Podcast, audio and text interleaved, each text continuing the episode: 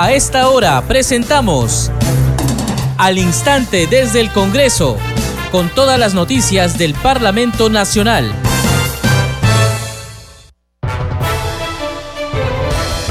Amigos, ¿cómo están? Bienvenidos. Empezamos al instante desde el Congreso y es martes 24 de enero del 2023.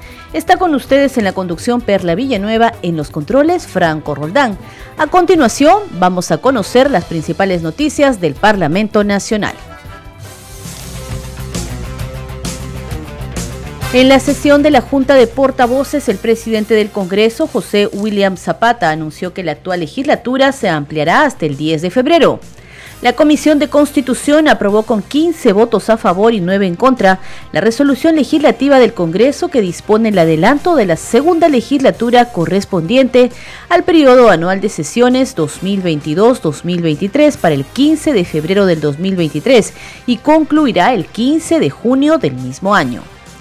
La Subcomisión de Acusaciones Constitucionales aprobó en forma unánime la reprogramación por única vez del inicio de la audiencia de la denuncia constitucional número 300 ante el pedido de los congresistas involucrados que solicitaron una nueva fecha, la misma que quedó acordada para este lunes 30 a las 8 de la mañana.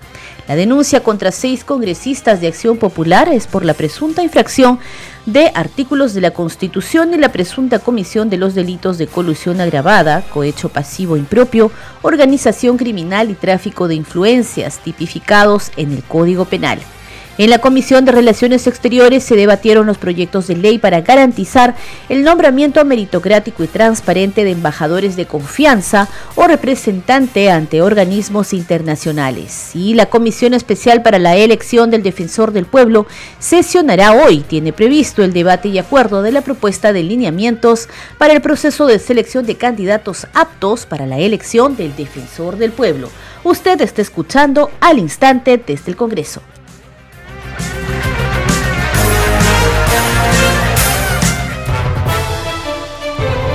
Vamos de inmediato con el desarrollo de las noticias. La Comisión de Constitución aprobó con 15 votos a favor y 9 en contra la resolución legislativa del Parlamento Nacional que dispone el adelanto de la segunda legislatura correspondiente al periodo anual de sesiones 2022-2023 para el 15 de febrero de este año y concluirá el 15 de junio del presente. Escuchemos el resultado de la votación que dio lugar a esta decisión y además las palabras del presidente de la Comisión de Constitución, Hernando Guerra García. Bien, no habiendo más intervenciones, eh, quiero solamente comentar algunos de los puntos de los que se ha conversado. Yo quisiera reforzar una idea. Si vamos a nuevas elecciones, en cualquiera que sean los plazos, 2023 o 2024, con las mismas situaciones de desequilibrio en nuestra Constitución, que lo han mencionado varios congresistas, con las mismas normas, con la misma subrepresentación, con los mismos problemas que tenemos en una Constitución que tiene que ser reformada, pues vamos a tener los mismos resultados. Eh, se ha mencionado adicionalmente, eh, hay algunas otras propuestas adicionales que mencionan otros plazos, que obviamente vamos a votar si es que el predictamen inicial no es aprobado. Eh, si quiero señalar que cuando se menciona que sea el primero de febrero, en la práctica estamos diciendo eh, que tendríamos cuatro días para hacer las reformas, porque tenemos dos días de pleno y ya la próxima semana se acaba ese mes. Entonces, hay que pensar, aquellos que están proponiendo que sea el primero de febrero, tienen que tener claro que no habrá espacio para ninguna reforma. Eh, ¿Qué reformas son importantes? Se han señalado y cuáles son las ligadas a los temas electorales. La renunciabilidad, por ejemplo, la renovación por mitades. Tenemos pendiente el título preliminar del Código Electoral, eh, temas del Jurado Nacional de Elecciones, de los partidos, también el 117, si es que lo queremos incluir antes, aunque no hay un apuro ahí electoral. Em, por último, eh, quiero señalar que eh, esto no cierra la puerta a que alguien pueda plantear una elección al 2023, aunque es bastante difícil, como lo hemos señalado antes, pero al contrario, ampliar la legislatura daría la posibilidad a que eso se converse. Yo saludo la reflexión de varios congresistas, colegas, que ahora sí plantean que existan elecciones el 2023, pues hay que recordarle a los ciudadanos que votaron en contra del adelanto a elecciones. Si no hay más intervenciones, vamos a pasar al voto. Secretario técnico, por favor, llame al voto. Señor congresista, señor presidente, el resultado de la votación es 15 señores congresistas a favor, 8 en contra. La propuesta ha sido aprobada por mayoría, señor presidente. Gracias, señor secretario técnico. Ha sido aprobado el dictamen recaído en los proyectos de resolución legislativa del Congreso 3764, 3788, 4010 que propone modificar la fecha del inicio de la segunda legislatura correspondiente al periodo anual de sesiones 2022-2023. Y estos son los votos que eh, se han consignado, los que ha señalado el secretario técnico. Hay que precisar que en la sesión de la Junta de Portavoces de hoy, el presidente del Congreso, José William Zapata, ha anunciado que la actual legislatura se ampliará hasta este 10 de febrero.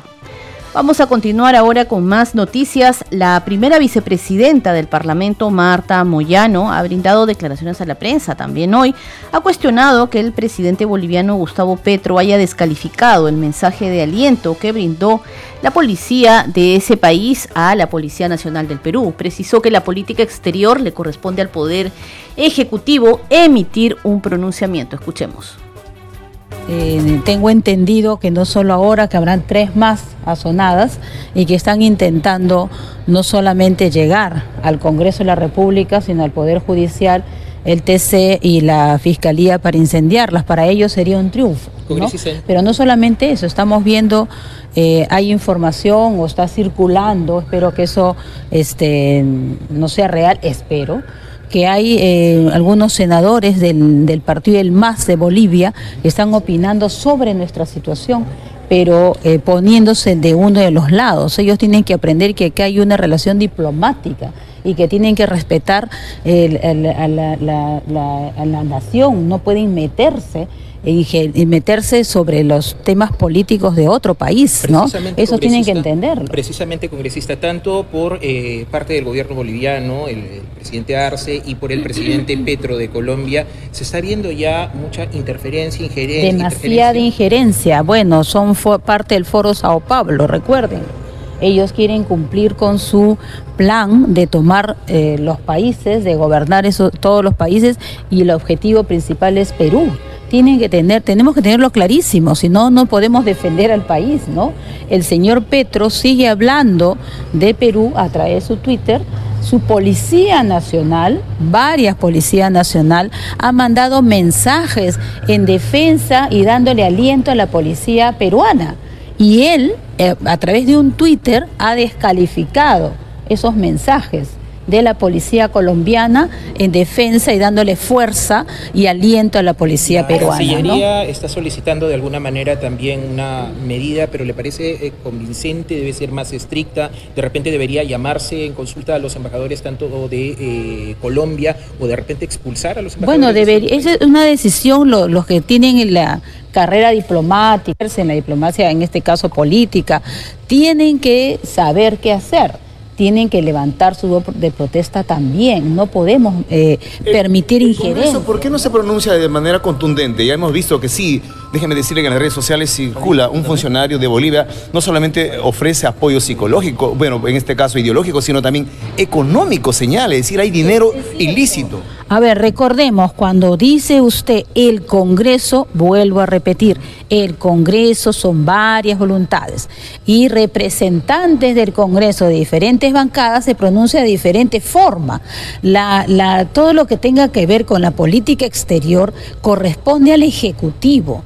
Por supuesto que el Congreso tenemos yo soy miembro del Congreso y estoy dando mi posición, pero acá hay varias posiciones diferentes, o sea, no podemos lograr, cuando ustedes a cada rato mencionan el Congreso, el Congreso no somos una sola voluntad.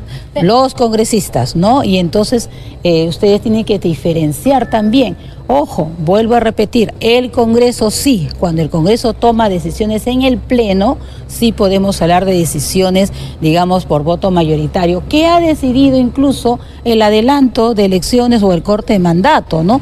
Eso, eso sí lo ha hecho el Congreso con oposición, por supuesto, votos en contra, ¿no?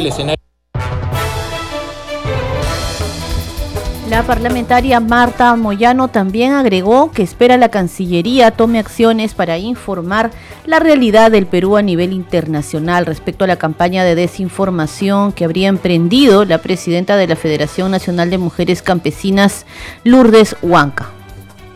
Bueno, Cancillería debería, Cancillería debería, como es una persona civil, puede hacer ir donde quiera, pero seguimos diciendo, forman parte de todo el equipo y el tinglado que quieren hacer a nivel internacional. Están acostumbrados a eso, ojo. ¿ah? Ustedes, yo vuelvo a repetir a veces, los miro y todos, la mayoría son jóvenes, pero de esto lo sabemos. Y siempre han ido fuera, y sobre todo Europa, escogen Europa, mucho, ¿no? Plata y bueno, mucha situación ahí ideologizada, ¿no? Me da mucha pena ver peruanos en Italia que salgan a gritar este, contra la, situación que pasa en el Perú si no están en el Perú. Entonces, ay, me, apena mucho, la señora está haciendo su campaña, sí. Espero que, Cancillería tome cartas en el asunto y empiece a enviar comunicados e información. ¿Por qué no se sanciona relaciones exteriores a ella cuando ya regrese? ¿Se puede citarla a ella a la Claro, claro, yo podría ser citada a la comisión para que pueda informar, claro que sí. ¿no? Seguimos con más noticias en al instante desde el Congreso a través de Congreso Radio. Por su parte, el tercer vicepresidente del Parlamento, Alejandro Muñante, consideró que el pedido para adelantar la segunda legislatura al 15 de febrero es razonable, pues permite que en la actual legislatura se aprueben en primera votación las reformas electorales necesarias. Agregó que algunas bancadas están condicionando su voto a la aprobación de una asamblea constituyente. Muñante Barrios argumentó que Perú Libre y Juntos por el Perú buscan que las elecciones sean lo más pronto posible, pues son los únicos partidos de izquierda inscritos en el registro de organizaciones políticas. Escuchemos. Bueno, eh, el pedido del 15 de febrero es un pedido razonable, dado que nos permite incluso tener unos días más en esta presente legislatura para aprobar en segunda votación las reformas, al menos las electorales. Ustedes han visto que en el pleno del Congreso, la izquierda en el, Parlamento no está apoyando absolutamente nada, ni reformas electorales ni reformas constitucionales. Entonces, como no tenemos los 78 votos para exonerar de segunda votación una reforma electoral, tenemos que esperar los siete días que dictamina el reglamento para recién volverlo a aprobar en una segunda votación. Por eso necesitamos de todas maneras alargar un poquito esta legislatura. Se está pensando hasta el 10 de febrero. De tal manera que en 15 ¿no? empataríamos con una segunda legislatura. Si no es el 15, podría ser el 16, que estaríamos votando el adelanto de elecciones. Se está interpretando de que este alargue sería para también alargar la crisis y que no sería recomendable esa situación. ¿Qué nos comenta sobre No, lo que pasa es que hay quienes se interesan de que las cosas queden tal cual están no quieren ningún tipo de reforma y hemos visto que la izquierda está condicionando su voto a la aprobación de una asamblea constituyente. En realidad yo lo veo como una excusa para no votar el adelanto de elecciones y si aún así, digamos, tuviese el, apoyo mayoritario del, del Parlamento, ellos buscan que sea lo más rápido posible. La pregunta es ¿por qué? Ahí está la cuestión.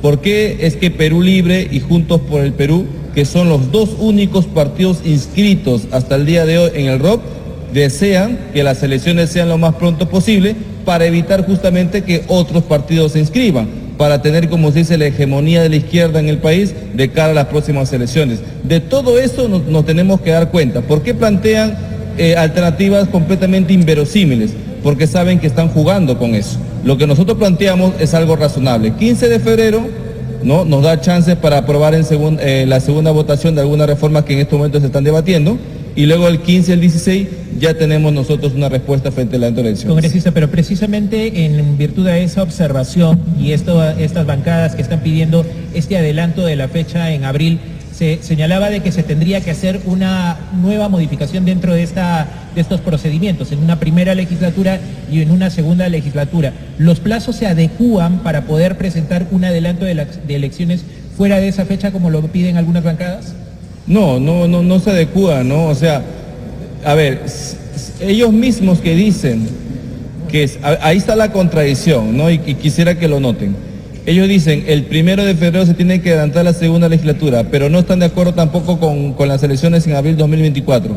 ¿Acaso va a dar el tiempo para debatir una nueva propuesta durante una semana? No, no va a dar el plazo. O sea, si se extendiera hasta el 10, quizás podríamos tener incluso la posibilidad de, poder debatir un nuevo plazo.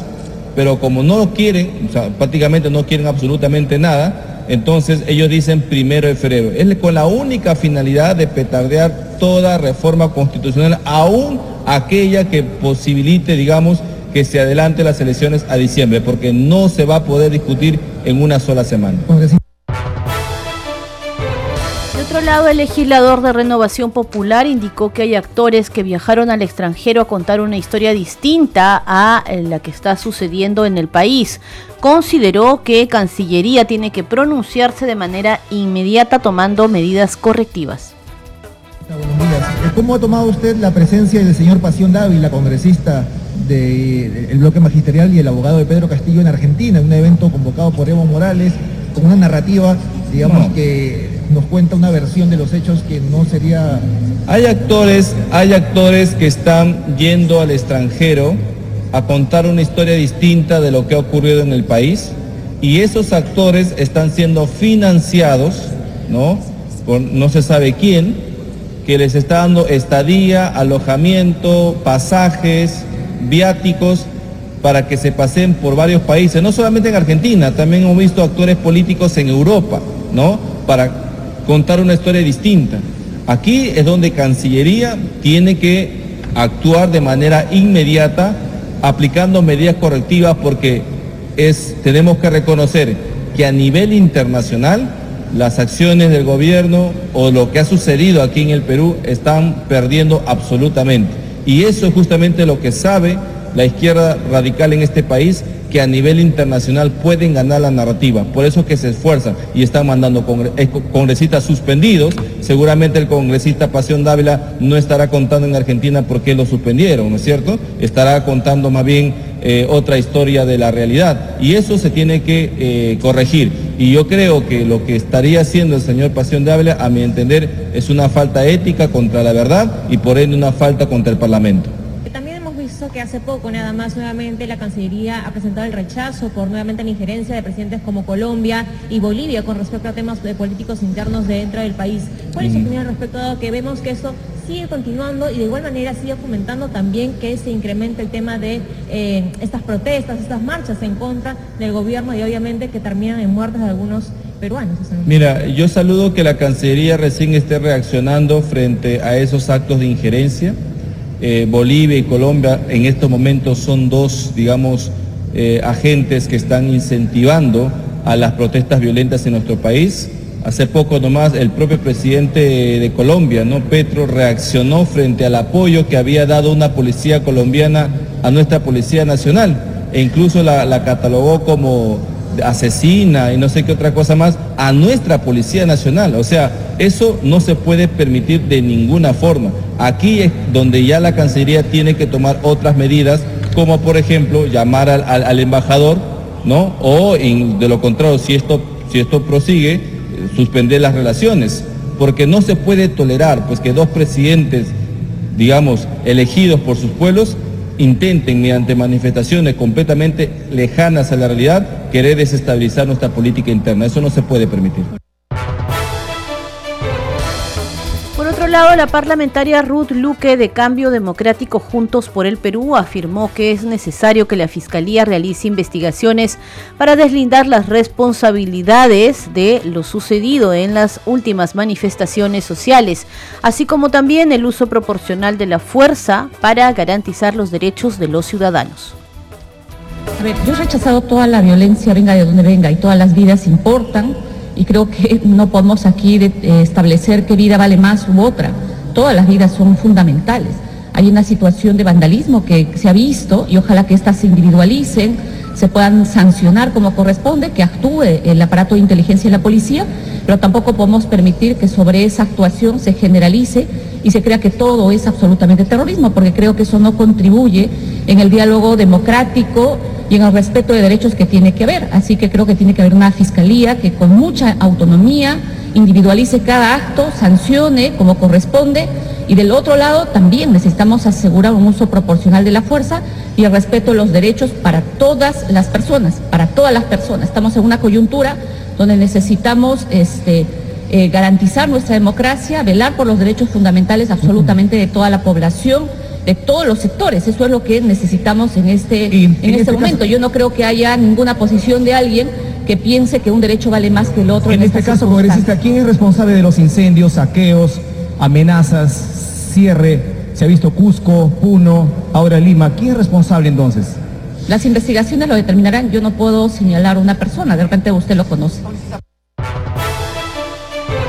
Seguimos en al instante desde el Congreso las noticias del Parlamento Nacional. A su Comisión de Acusaciones Constitucionales aprobó la reprogramación por única vez de la denuncia referida a la denuncia constitucional 300. Esto para el lunes 30 de enero a las 8 de la mañana. La referida denuncia fue formulada por la parlamentaria Patricia Chirinos contra los congresistas Raúl Doroteo, Juan Carlos Mori, Jorge Flores Ancachi, Darwin Espinosa, Ilich López y Elvis Vergara denunciados por presunta infracción a la Constitución y la presunta comisión de los delitos de colusión agravada, cohecho pasivo impropio, organización criminal y tráfico de influencias. Escuchemos.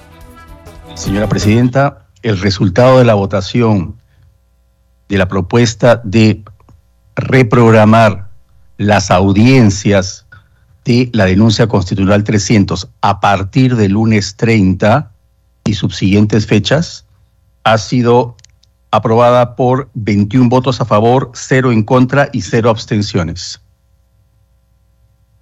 Gracias, secretario técnico.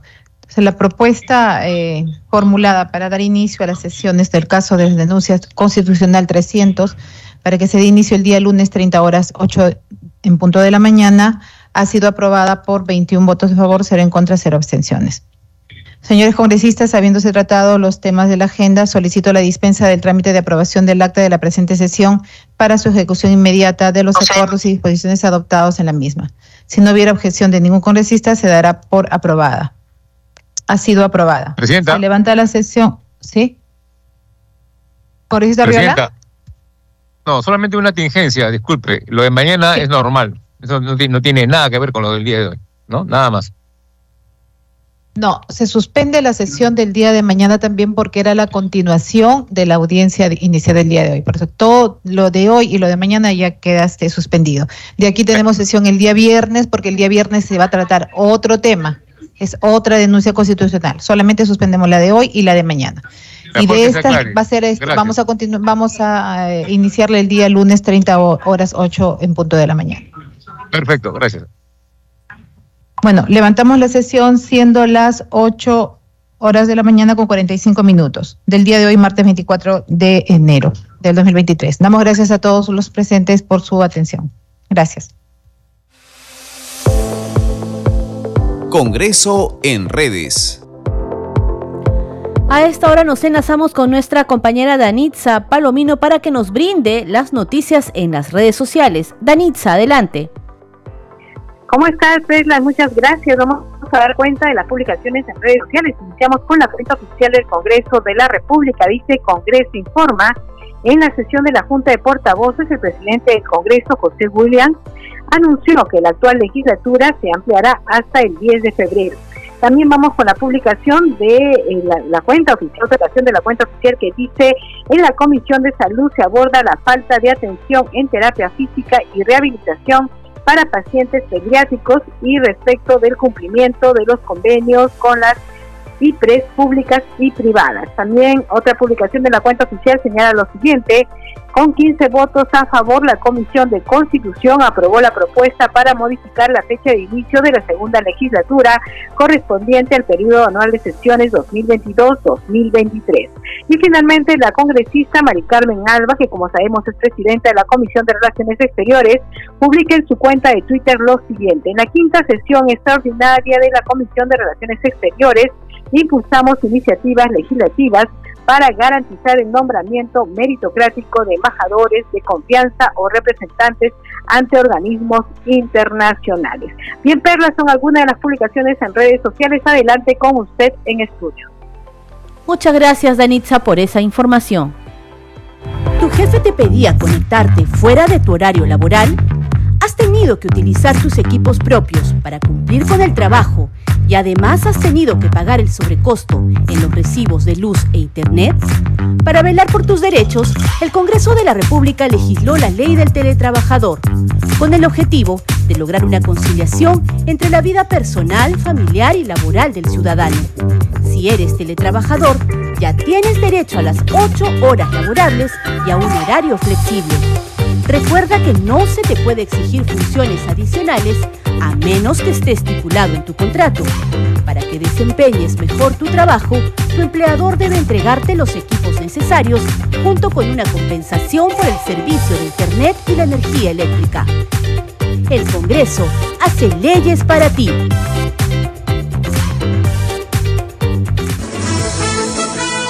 Este programa se escucha en las regiones del país gracias a las siguientes emisoras.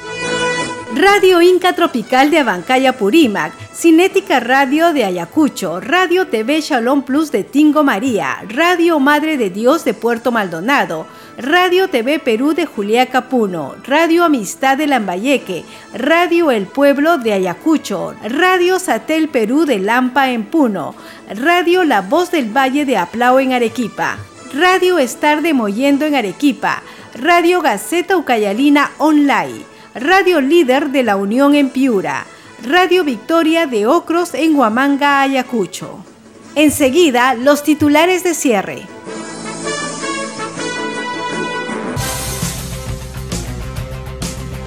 En la sesión de la Junta de Portavoces, el presidente del Congreso, José William Zapata, anunció que la actual legislatura se ampliará hasta el 10 de febrero. La Comisión de Constitución aprobó con 15 votos a favor y 9 en contra la resolución legislativa del Congreso que dispone el adelanto de la segunda legislatura correspondiente al periodo anual de sesiones 2022-2023 del 15 de febrero al 15 de junio de este año. La Subcomisión de Acusaciones Constitucionales aprobó en forma unánime la reprogramación por única vez para este lunes 30 a las 8 de la mañana el inicio de la audiencia de la denuncia constitucional número 300 contra seis congresistas de Acción Popular. Dicha denuncia fue formulada por la legisladora Patricia Chirinos por la presunta infracción de la Constitución y la presunta comisión de los delitos de colusión agravada, cohecho pasivo impropio, organización criminal y tráfico de influencias tipificados en el Código Penal. En tanto, la Comisión Especial para la Elección del Defensor del Pueblo sesionará hoy, tiene previsto, el debate y acuerdo de la propuesta de lineamientos para el proceso de selección de candidatos aptos para la elección del Defensor del Pueblo. Hasta aquí llegamos con las noticias en al instante desde el Congreso. Antes de despedirnos, darles la bienvenida y un saludo especial a las radios que se unen a nuestra transmisión y vienen eh, transmitiendo, valga la redundancia, nuestro contenido informativo. Nos referimos a Radio Capullana de Sullana en Piura, Radio Sabor Mix de Quillo en Yungay, Ancash y Radio Luz y Sonido de Huánuco. Muchas gracias por habernos acompañado. Nos reencontramos mañana.